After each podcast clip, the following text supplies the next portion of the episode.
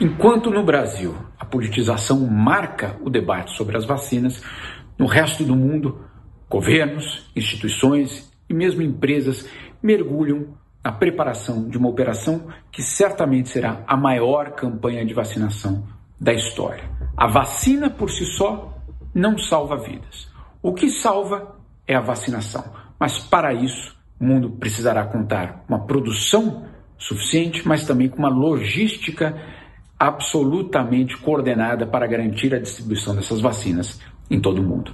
Documentos internos do Consórcio Internacional de Vacinas revelam que, de fato, 2021 será um ano extremamente complicado no que se refere à produção das vacinas. Por isso, apenas uma parcela da população mundial receberá esses produtos. O restante, e uma campanha de massa de vacinação, terá de fato de esperar pelo menos até meados de 2022 e certamente 2023 para acontecer. Segundo os dados da, do consórcio internacional, essa produção somente atenderá a demanda mundial a partir do final de 2022 e, claro, entrando para 2023.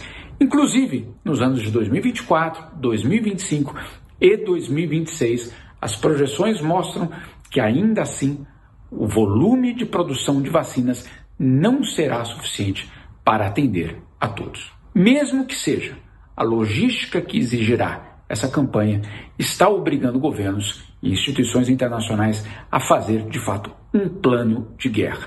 Esse plano envolve, claro, muito dinheiro para comprar as vacinas, mas também uma logística de distribuição.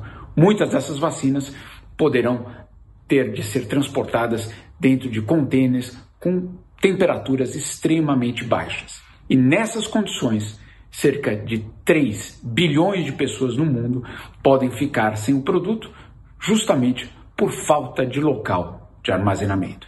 A Covid-19, mais uma vez, revela que as disparidades no mundo são profundas e que o planeta não é plano.